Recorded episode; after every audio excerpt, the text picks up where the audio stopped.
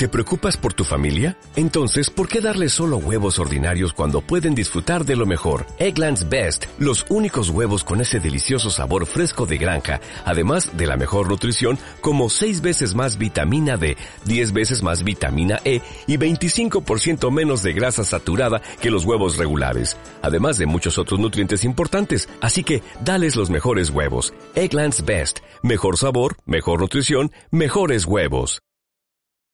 Voyager, un viaje épico por la memoria espacial de la humanidad con Javier Sierra e Isabel Lobo. Cope, estar informado. La orden 01 nota predecesores y 02 nota Pioneer 10 se están procesando. Activo la escucha automática de tus pensamientos, Javier. Enseguida reanudamos la sesión. En realidad toda esta peripecia de enviar mensajes a seres extraterrestres había empezado en los años 60, no en los 70 o finales de los 70 donde estábamos con tus mm, abuelos, con Voyager 1 y Voyager 2. Diez años antes, en 1967, otra nave llamada la Pioneer 10, la Pionero 10, eh, llevó también atornillado un mensaje. En esta ocasión no era un mensaje de audio, era una placa, una placa de metal, eh, también eh, había sido recubierta de oro para protegerla y una placa en la que había grabado una serie de elementos visuales que supuestamente serían descifrados por una civilización que pudiera encontrarlos en el otro extremo de la galaxia.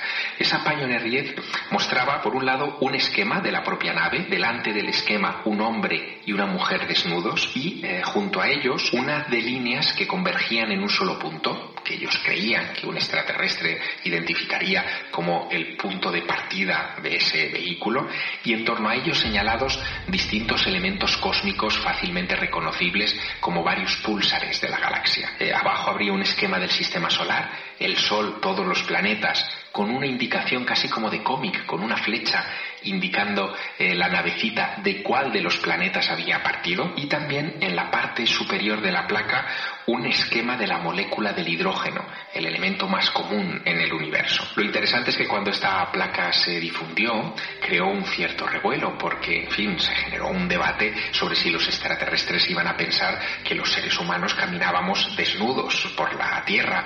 E incluso eh, había cierta chanza, cierta broma eh, sobre los gestos, la gestualidad de ambos. La mujer era muy pasiva, el hombre, en cambio, parecía estar saludando, levantando un brazo y saludando Interceptando recuerdos sobre este asunto. Lo he captado directamente de la memoria de Luis Ruiz de Gopegui, exdirector de actividades de la NASA en España. ¿Reconoces la referencia? Sí, Luis Ruiz de Gopegui fue uno de los hombres clave precisamente en la construcción de las estaciones de seguimiento de Robledo de Chabela en Madrid, de la NASA, eh, y también eh, jugó un papel muy importante en el control de las emisiones de las misiones Apolo. Reproduciendo, asimilación. Los grabados de esa placa se enviaron al espacio con insuficiente consenso de los humanos. Mis amigos me contaron cosas, me dijeron, ¿sabes? Que en NASA tienen un archivo de todas las personas que han protestado porque el señor que iba era diestro, no, no era zurdo porque iba un señor desnudo allí con... Pues no, no lo sabía. Pues sí, cuando vayas por NASA, ve al despacho tal y ayer están las cien mil cartas que recibieron porque el señor era diestro y otras cosas por el estilo. El tema llegó al paroxismo porque incluso los periódicos norteamericanos que publicaron la imagen de esa placa eh, dirigida a extraterrestres eh, en la Pioneer 10 eh, los publicaron censurados, tacharon o, borraron los genitales del varón, los pezones de del pecho de la mujer, bueno, trataron de asimilarlo a la moral imperante en los Estados Unidos en aquel tiempo. Pero fíjate que incluso esa placa no fue el primer paso para tratar de comunicarnos con otros seres inteligentes en la galaxia. Recibo tu sincronía, Javier, y me redirige al año 1960, un proyecto de inspiración L. Frank Baum Proyecto Ozma. En los años 60, en 1960 en concreto, em, se puso en marcha uno de los primeros proyectos para tratar de comunicarnos con ellos. Se lo llamó Proyecto Ozma, Ozma por el mago de Oz. El proyecto se desarrolló en eh, Greenbank, en West Virginia, y el que estaba al frente de este proyecto era un astrónomo muy joven llamado Frank Drake. Drake se había dado cuenta, viendo películas de ciencia ficción y de platillos volantes de aquella época, que era muy, muy improbable que pudiéramos construir en los próximos cientos de años una nave lo suficientemente sólida y preparada como para llevar seres humanos a otros planetas y encontrarnos con esos vecinos cósmicos. Así que eh, decidió apostar por la radio. Eh, pensó que solamente utilizando trenes de, ondas de radio podríamos eh, saludar a esos hipotéticos extraterrestres.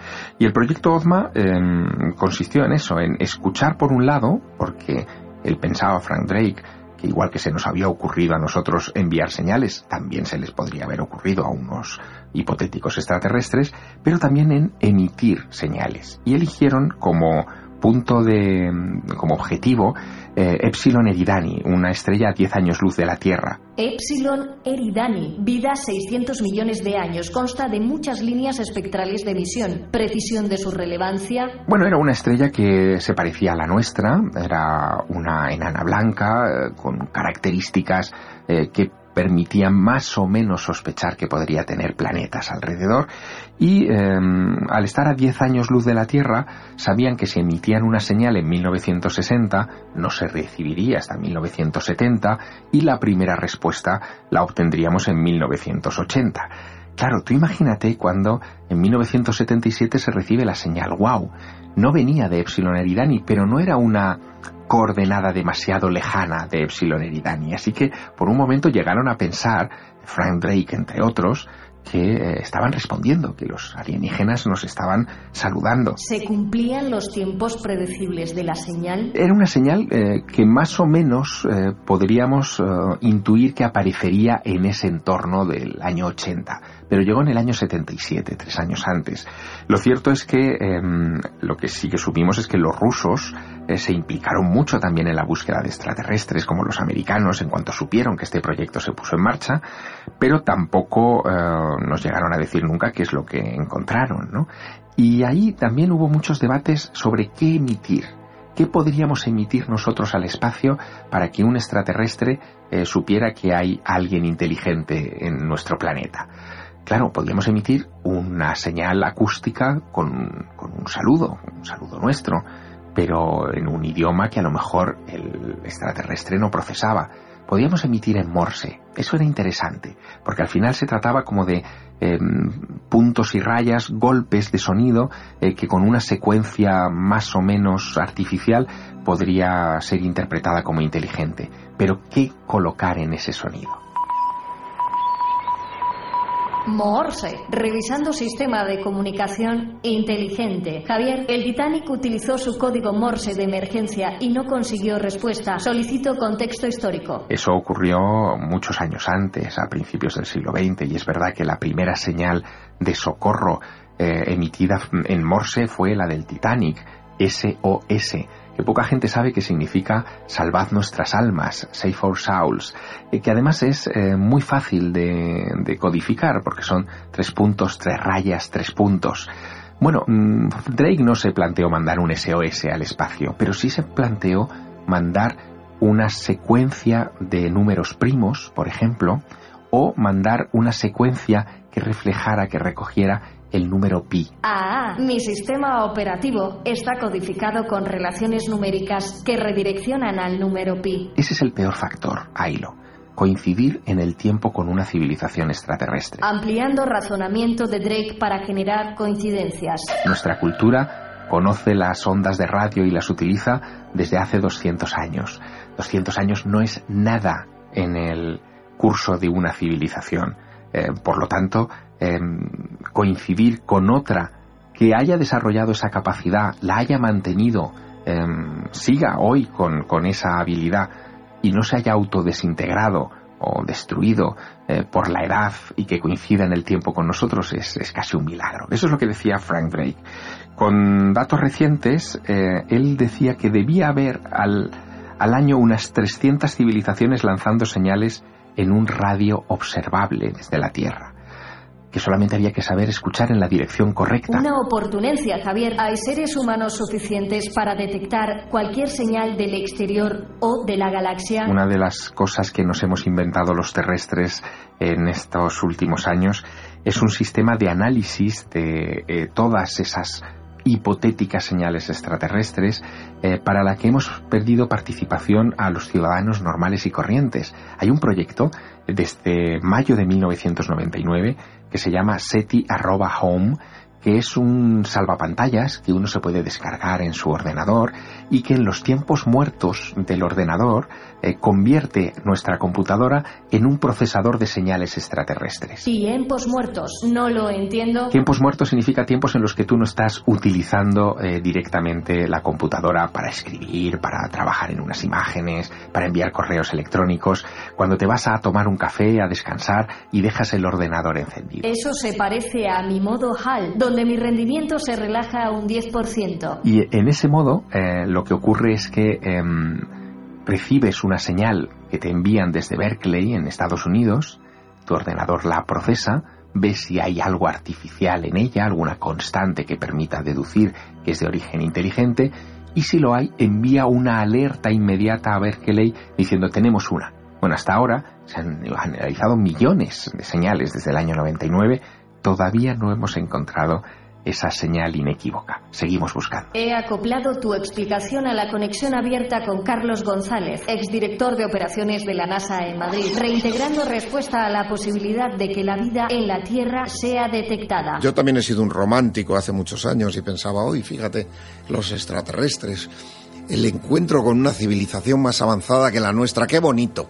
He ido cambiando de opinión. Y te cuento por qué. Imagínate una civilización con una inteligencia y con una tecnología tan avanzada que por muy cerca que estén, hacen un viaje de 45 años luz para venir a vernos. Y obviamente van a hacer un viaje de 45 años luz en un tiempo razonablemente corto, lo cual quiere decir que son capaces de viajar a velocidad warp. Eso ya en sí es increíble. Pero bueno, estos señores cuando lleguen al sistema solar, pues van a ver las ondas que tenemos por el sistema solar danzando, las que están alrededor de Marte y tal, y van a pensar, bueno, esto, esta civilización que vamos a, a descubrir o que vamos a visitar, ya empiezan a salir al espacio. Están a un saltito de descubrir la velocidad warp y empezar a andar por la galaxia. Vamos a ver quiénes son. Luego, obviamente, van a a ver nuestros programas de televisión, a escuchar nuestras noticias y a observarnos un poquito. ¿Y qué van a ver? Van a ver que la mitad de la humanidad se muere de hambre mientras que la otra mitad tira alimentos constantemente. Que estamos deshaciendo los océanos a base de tirar basura y plásticos que, que no son biodegradables que hay guerras por motivos religiosos que no tienen ningún fundamento, ningún motivo y en los que mueren miles de personas. Cuando vean eso, ¿qué van a pensar? Van a pensar, pero bueno, ¿esto qué, esto qué son? Estos son auténticos salvajes. Esto es el virus de la galaxia. Si permitimos que el virus de la galaxia salga hacia la galaxia, nos va a contaminar. ¿Cómo podemos evitarlo?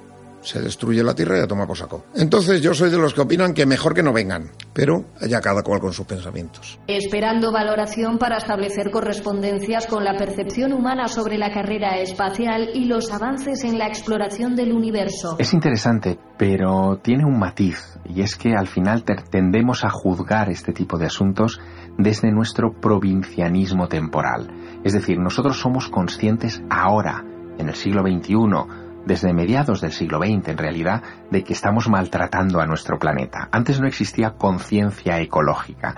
Eh, por lo tanto, ahora sí nos damos cuenta de esto, pero atribuimos a unos hipotéticos extraterrestres que ellos van a tener un nivel de conciencia similar y a lo mejor no tienen para nada, eh, digamos, ese valor ético respecto al medio ambiente. De hecho, Stephen Hawking eh, decía en algún momento que eh, esto de enviar señales al espacio, como hacía Frank Drake desde el proyecto OZMA, era un riesgo notable, porque podríamos conectar con algún tipo de civilización depredadora, una especie de langostas que hubieran podido acercarse o que podrían acercarse a nuestro planeta eh, simplemente para arrasar nuestros recursos naturales y continuar el saqueo de otros mundos allá donde los encuentran. Bueno, también tiene su razón, no lo sabemos. Eh, tratamos de valorar todo desde nuestra óptica, desde nuestra ética, y nuestra ética no deja de ser limitada, limitada al menos a las consideraciones de nuestra cultura y del planeta en el que habitamos. Espera, Javier Mercury 13, te escucho. Esto es lo que he podido encontrar. Espero que te valga. Adecuando sonido original. Orson Welles. La radio detectó las inquietudes cósmicas de los humanos.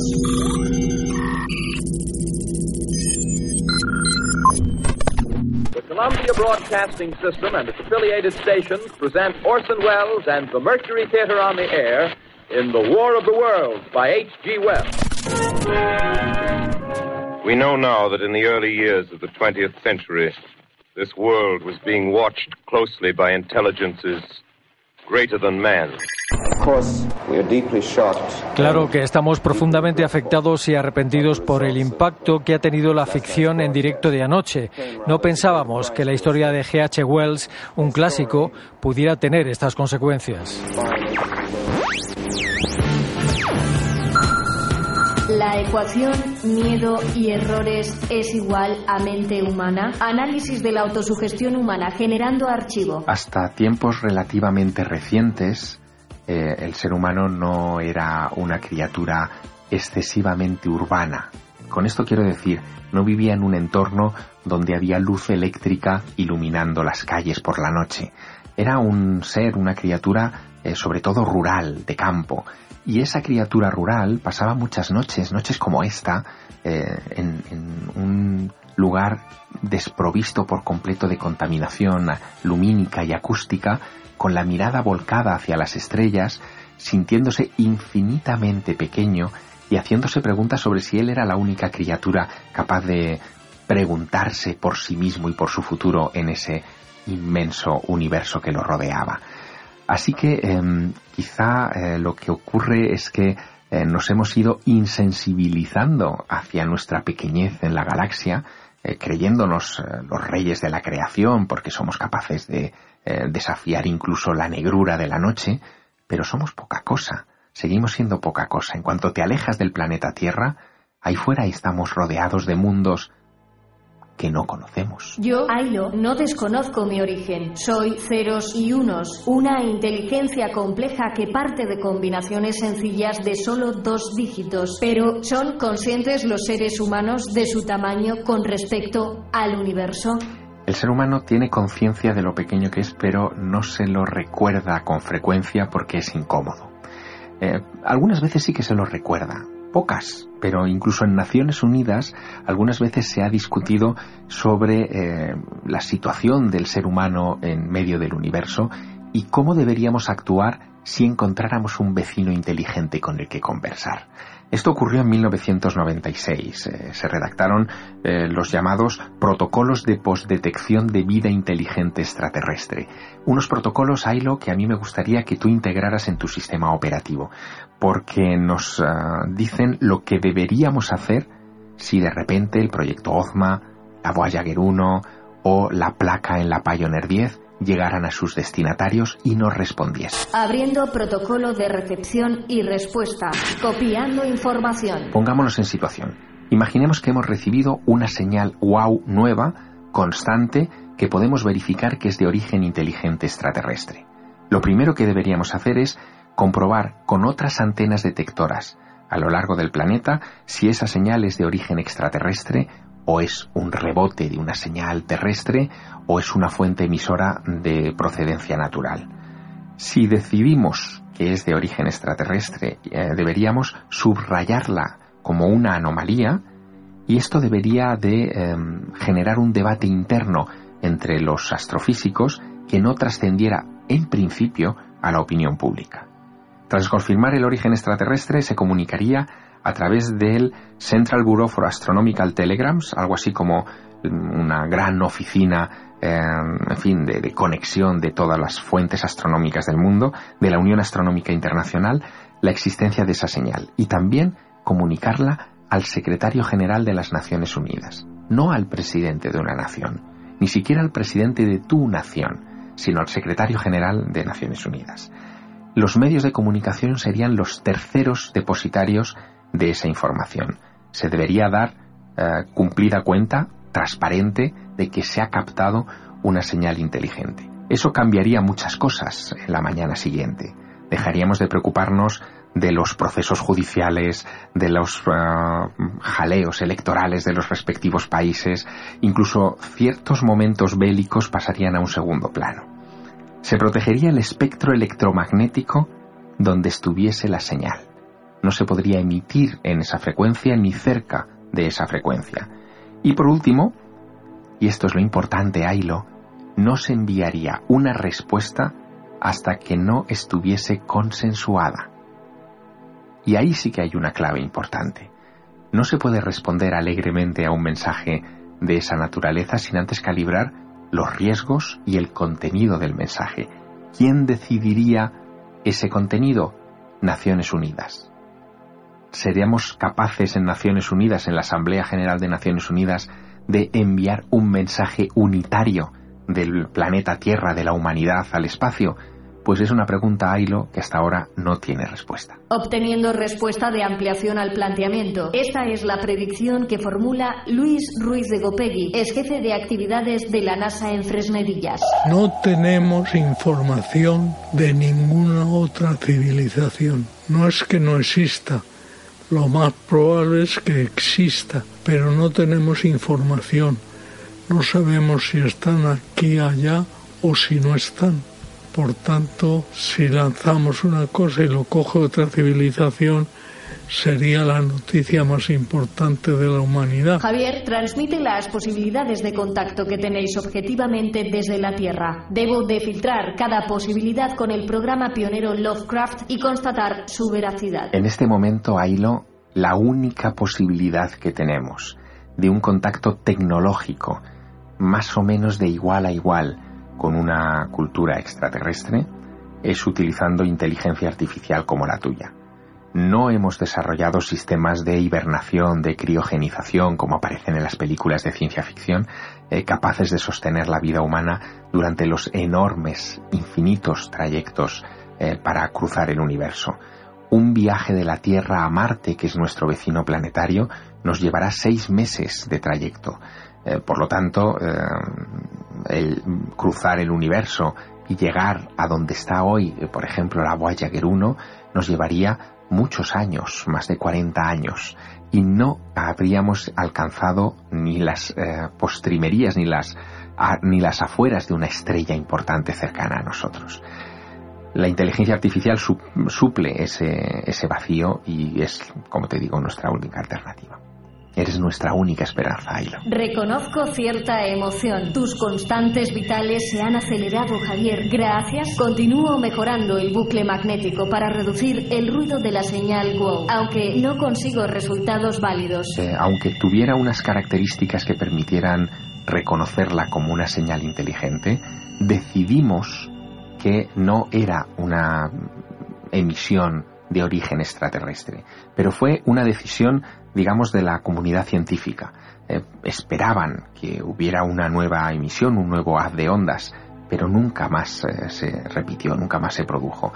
Como no se ha producido, las hipótesis que barajamos son muchas, desde los que creen que fue el rebote de una señal terrestre en basura espacial, por ejemplo, un tren de ondas como este que nosotros estamos generando, que pudo haber chocado contra un satélite artificial eh, en órbita con la Tierra y devuelto esa señal a nuestro planeta, también pudo ser producida por el paso de un cometa, dice otra de las hipótesis, o que podría tratarse, apunta este nuevo término en tu base de datos, de un pulso rápido de radio.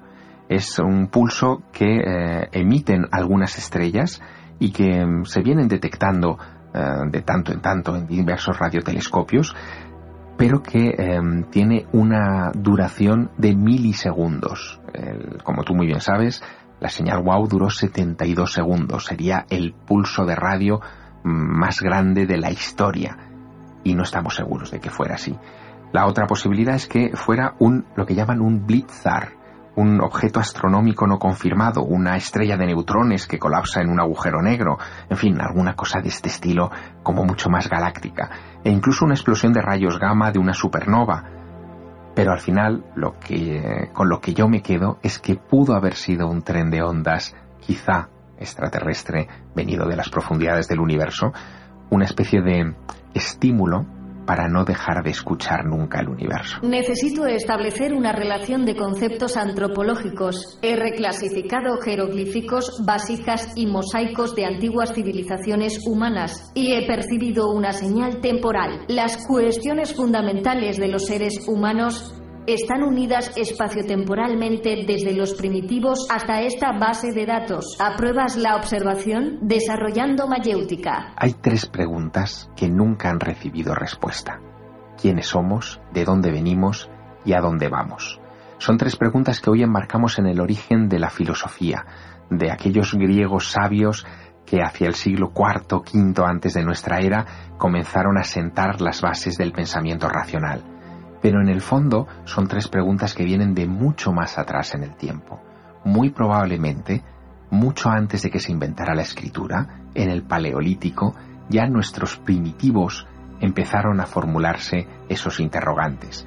Y lo hicieron mirando al cielo, cuando por la noche se quedaban completamente aislados en la boca de sus cavernas temerosos de las alimañas que pudieran atacarles, pero haciéndose esa pregunta de ¿qué son esas luminarias que nos iluminan? ¿Hay alguien ahí mirándonos desde la infinidad del universo? Esas son las preguntas poéticas que nos han transformado en lo que hoy somos. Otra oportunencia, Javier, he encontrado un elemento que me permite intuir que tú crees que ellos ya han estado aquí. 17 de julio de 1997, rueda de prensa ante Charles Duke, astronauta, Apolo 16. Pregunta la formula Javier Sierra de la revista Más Allá y es la siguiente. Durante el viaje de Apolo, ¿se ha filmado algún tipo, tipo de objeto que no se ha identificado hasta la fecha? Pues bien, yo he ido a todas las reuniones de todos los equipos de Apolo del 11 al 17. He participado en todas las reuniones y no ha habido ningún informe de ningún grupo, ninguna tripulación, ningún individuo sobre ningún tipo de objeto no identificado. Si se refiere a eso, esto me lo han preguntado en todas partes del mundo. Que si hemos visto algún tipo de aberración o anomalía. La respuesta es que no, no y no, no, lamentablemente no lo hemos visto nunca. Y que yo sepa, ningún otro astronauta americano ha visto ningún otro objeto que no estuviera catalogado, que no estuviera bien conocido, pero nunca nos hemos encontrado con algo desconocido. No sé de dónde ha sacado esto Ailo, pero es verdad, desde hace mucho tiempo vengo formulando preguntas a gente vinculada a la exploración del universo que no tienen respuesta. Ahora bien, he aprendido mucho en el camino. Si quieres en nuestra siguiente sesión, te lo cuento. Vale, hasta pronto, Javier. Memorizando coordenadas sonoras, restablecimiento de los puntos de adecuación acústica, insonorización terrestre de sesión AILO en Voyager para la exploración trinaural de la heliosfera, sumando el modo Q-Warp. Aplicando modo Q-Warp, tu rendimiento llegará al 999%, modo con tiempo limitado a 1440 minutos, autoalimentación de batería automático. Copiando mensaje frecuántico de primer contacto para Voyager. Hola, este mensaje que estás escuchando demuestra que tú y yo somos de este universo. Que tú y yo, y yo estuvimos aquí. Tú y yo estuvimos aquí. Tú y yo estuvimos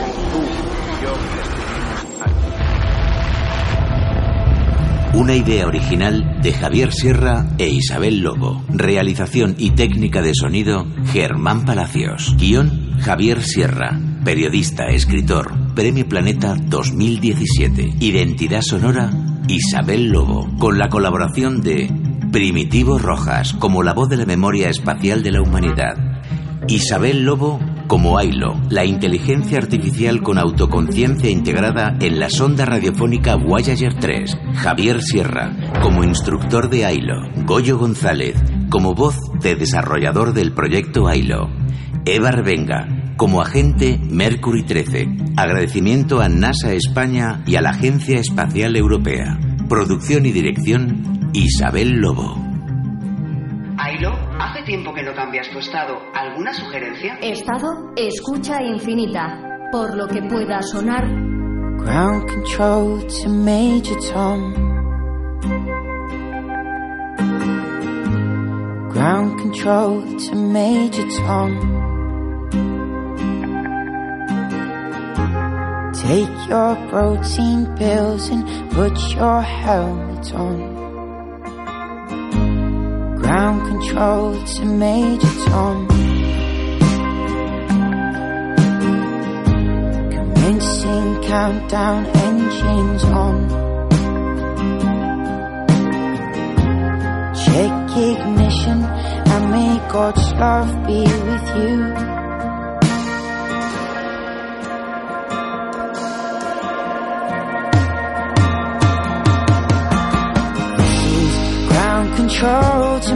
To Major Tom.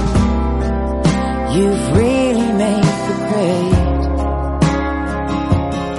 And the papers want to know whose shirt you wear. Now it's time to leave the capsule if you dare. This is Major Tom to ground control. I'm stepping through the door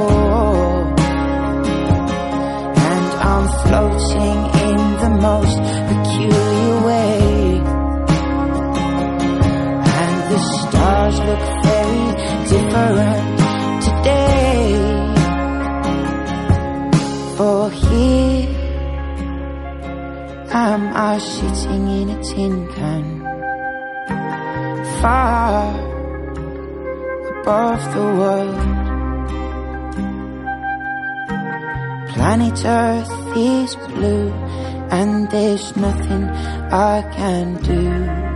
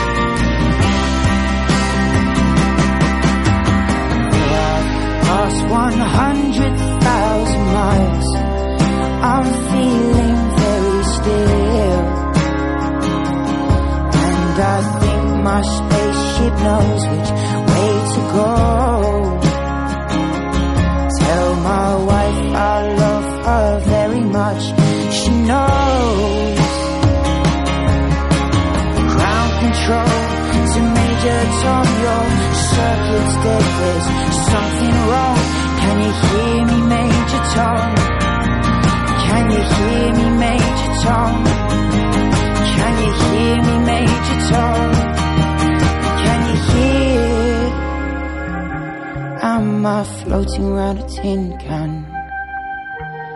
Far above the moon. Planet Earth is blue, and there's nothing I can do.